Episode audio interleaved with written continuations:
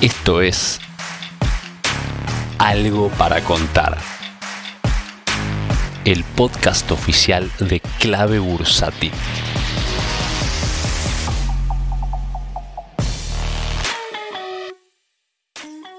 ¿Cómo andan, estimados miembros de la comunidad de clave bursátil? Bueno, sigue la fiesta bonera, bono ser subiendo, sobre todo la parte larga de la curva, dice PayPal suben todos los días, uno lo dice en modo chiste, pero es un hecho realmente. La parte corta de la curva ser esta cara, me parece que las manos, o sea, el dinero inteligente, por así decirlo, está rotando a la parte media y larga de la curva ser. Dice Pep eh, me gusta mucho. El PBA 25 en 58 de TIR ya empezó a comprimir. Parece que viene bien el carry trade. El dólar MEP no pudo superar los 205 pesos y empezó la corrección fuerte. ¿sí? El overshooting del dólar se hizo sentir. Me gustan los bonos Seri Butler. El BY 23 tiene una muy buena TIR también. Ojo con la liquidez. El BNI 22 es otro bono interesante que, que tienen flujos en pesos muy, muy importantes. El GD 38 por ratio está bastante atractivo, ¿sí? Ojo con la liquidez, también está barato si hacemos un arbitraje de jurisdicción contra la E38.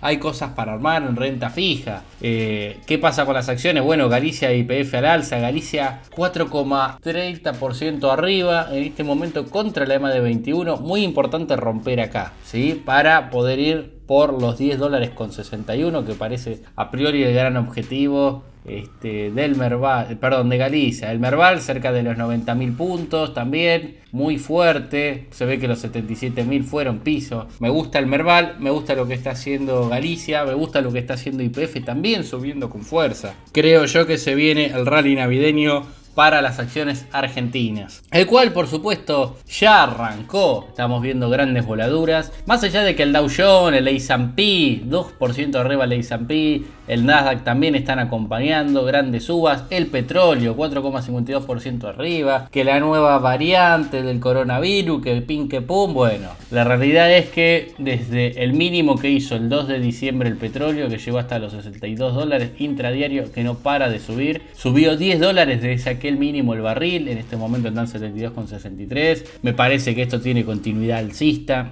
Mm, me gusta para arriba también el petróleo. Commodity que a priori parece más flojo que para nosotros los argentinos es eh, esencial ya que es el que más exportamos y el que más dólares está generando, o venía generando en los últimos años, me parece que el maíz le robó ese lugar, ahora vamos a hablar del maíz, que es la soja, está perdiendo la EMA de 200 y la EMA de 21, seguramente venga a buscar los 400,49 desde mi humilde punto de vista. El maíz sí, fuerte el maíz, bien, bancando los promedios móviles. Veo un maíz Chicago siendo a la zona de 675 cents por Bayer. Si recordemos que en Chicago este, las, las mediciones no son en toneladas, sino en Bayel, una, una, una unidad de medida anglosajona, valga la redundancia, ¿no? Lo veo muy bien al maíz, me gusta el maíz, la soja está perdiendo un promedio móvil a mi entender fundamental, pero se encuentra dentro de un rango. Me parece que los commodities agrícolas todavía no terminaron su ciclo alcista y esto va a continuar al alza, seguramente en buena parte del 2022. El Dixie, ¿qué pasa con el índice dólar? Bueno, muy fuerte, volvió a romper los 96.200 puntos, ¿sí?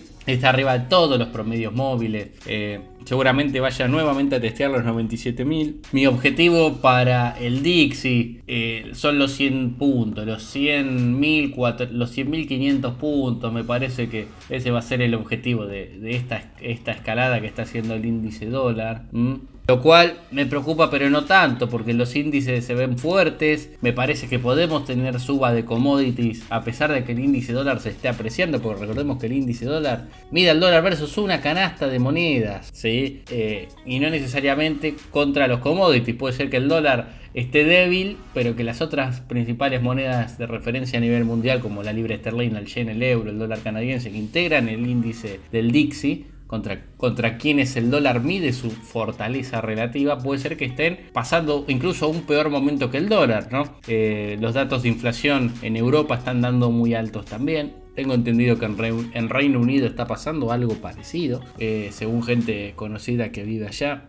aunque en menor medida, por supuesto, que en la zona del euro. Pero la inflación está pegando fuerte en todo el mundo, entonces sabemos que eso, son, eso significa, no significa otra cosa que monedas más débiles. Así que repito, que no les sorprenda ver un Dixie subiendo y commodities al alza también. En estos momentos, 198 pesos con 66 centavos el dólar MEP del AL 30 en el GD 199,90. Sí, ojo, ojo, que el dólar está perdiendo fuerza el dólar MEP está perdiendo fuerza, el dólar paralelo, el de la calle, el blue, hoy llegaron a pagar para la venta 194 pesos, ¿sí? parece que la zona de 200 está siendo perforada, sabemos que estacionalmente diciembre es un mes de mucha venta de dólares, también lo es en enero, así que eh, no, me sorprende realmente lo que está ocurriendo. Sabemos que cuando reinicia la actividad, ahí por los meses de abril, es donde la cosa se empieza quizá a recalentar un poco. Así que bueno, eso es todo por hoy. Les mando un abrazo grande y nos vemos el martes que viene.